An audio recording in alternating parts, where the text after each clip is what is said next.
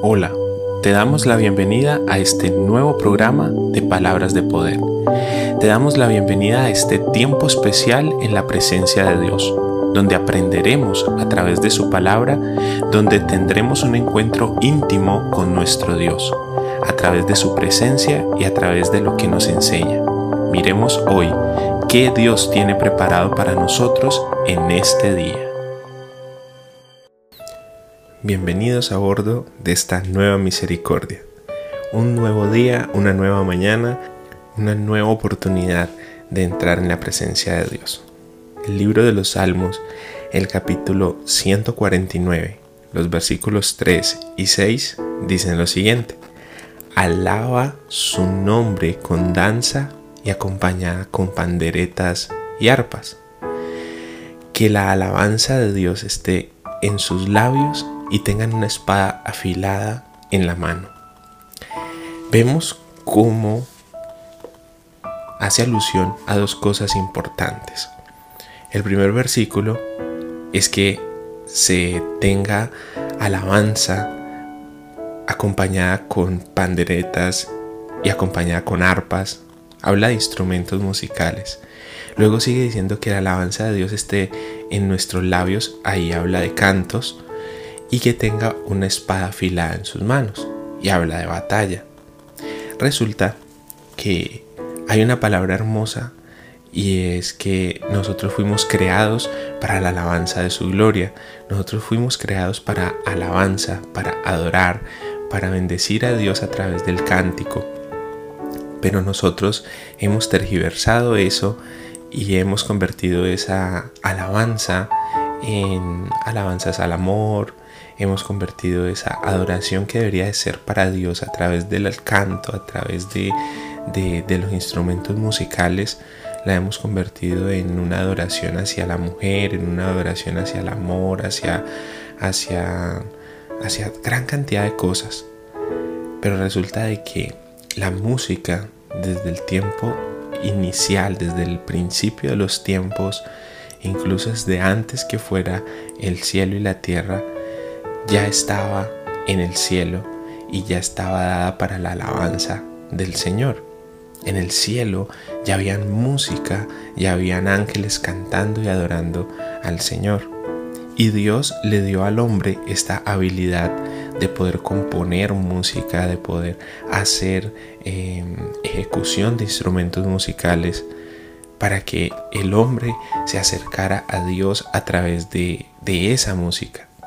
Pero el enemigo tergiversó esta, esta práctica y la convirtió en adoración hacia él mismo, en adoración, como se los digo, hacia la mujer, hacia el amor, eh, hacia algo diferente, porque eso es lo que hace el enemigo.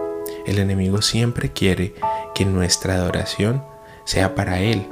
El enemigo quiere que nuestra adoración no sea más para nuestro Dios y nuestro Señor, sino que adoremos hacia otro, hacia otro lugar, que nuestra oración sea puesta hacia otro lugar. Entonces Él ha tergiversado la música y cada vez la va deteriorando y la va deteriorando más. Vemos que ahora años para poder encontrar un mensaje oculto en una canción, tenías que poner la canción en sentido contrario, al revés.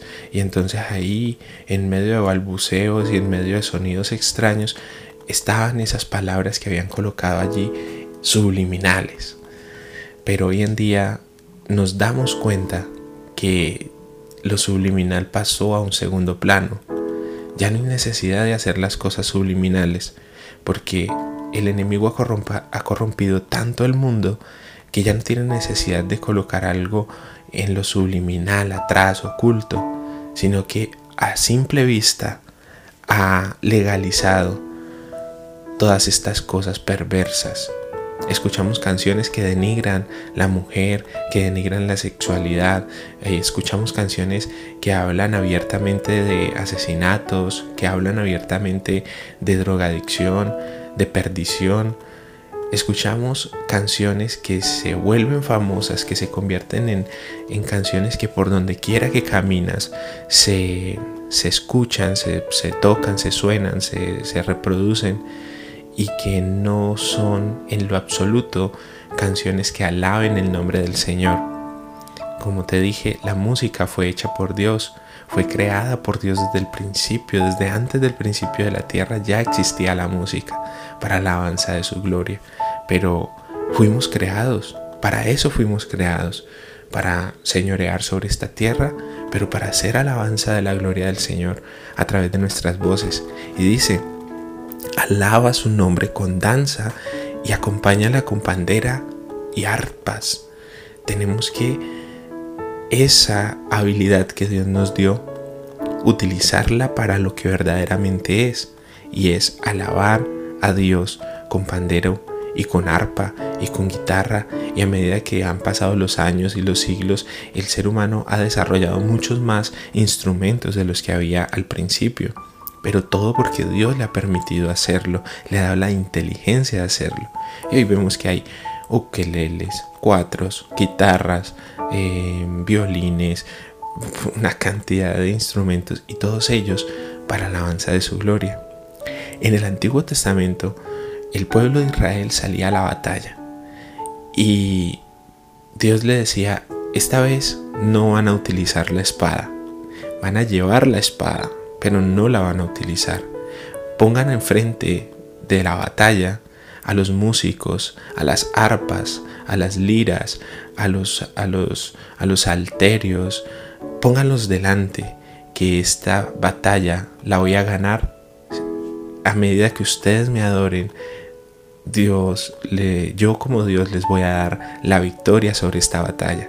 Y entonces ellos empezaban a cantarle al Señor, empezaron a adorar su nombre y los enemigos se confundían y, no sabían qué estaba pasando y ellos seguían adorando y seguían alabando a Dios y, y esa confusión en los enemigos hacía que entre ellos mismos acabaran los unos con los otros y esa batalla el pueblo de Israel la ganaba sin necesidad de utilizar ni una sola vez su espada.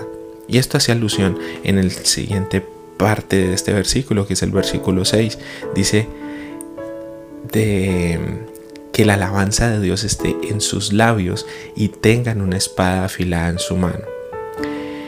Ellos tenían la espada en la mano, pero en lo absoluto la utilizaron, porque Dios hizo todo ese trabajo, Dios hizo toda esa victoria, les dio toda esa batalla solamente con alabar y adorar. Dios utilizaba el sonido como una como un instrumento de guerra. Pasó también en Jericó. El pueblo de Israel dio vueltas y vueltas a la ciudad, vueltas y vueltas.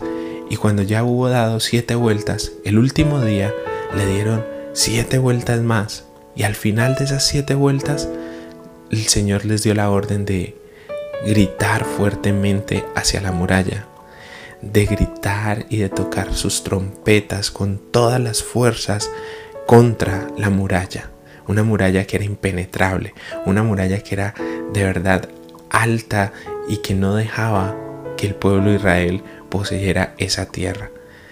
Y solamente con el sonido de las trompetas y con el sonido del estruendo de las voces, esa muralla cayó.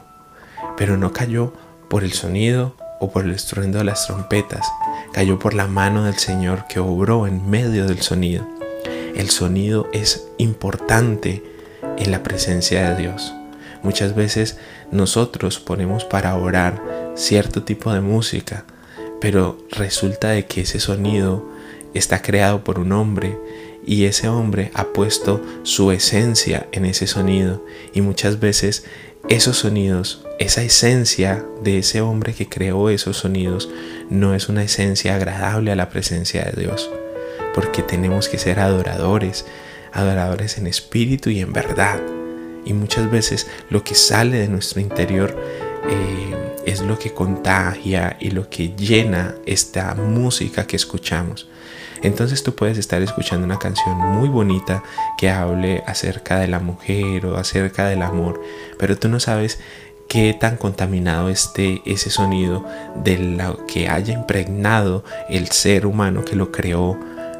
Entonces, por eso debemos de cada vez llevarnos a la idea de que la música secular o la música mundana no es del todo agradable para escucharla no es del todo agradable para, para tener, eh, digámoslo, tiempos de, de escucharla por mucho rato, por mucho tiempo porque puede contaminarnos espiritualmente, puede contaminarnos sin ni siquiera nosotros saberlo.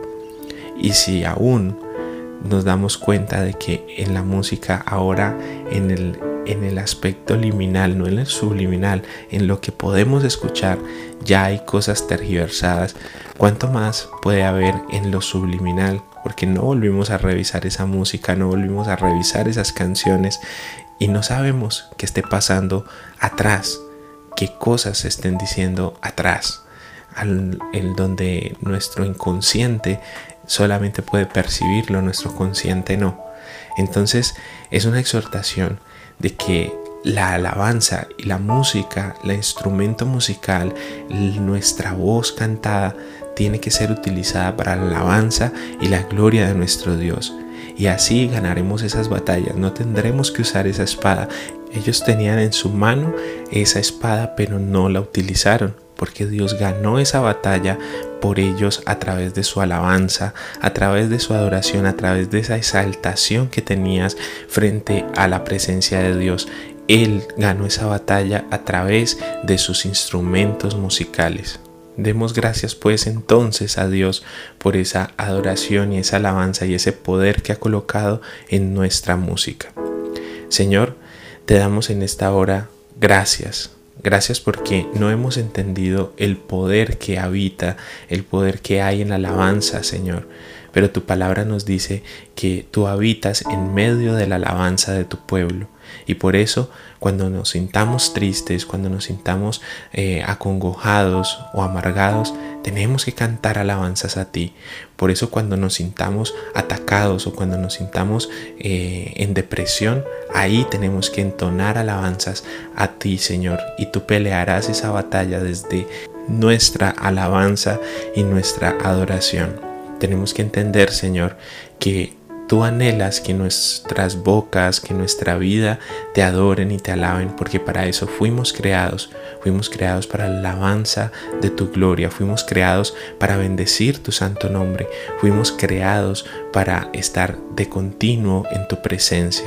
Enséñanos a hacerlo, enséñanos a ser adoradores verdaderamente en espíritu, ser adoradores verdaderos en tu presencia, ser adoradores que vayan, Señor, y conmuevan tu corazón a través de nuestras canciones, a través de la importancia que has colocado en la música. Ayúdanos a entender esto, Señor. Ayúdanos a ser conscientes del poder que existe en medio de tu alabanza. Quedamos, Señor, confiados en tu presencia, en tu palabra, en que nos enseñarás y traerás a nuestra vida cada una de las revelaciones y cada una de la iluminación que necesitamos a través de tu palabra. Quedamos confiados en cada una de tus promesas porque sabemos que las vas a cumplir. En el nombre poderoso de Jesús, amén y amén.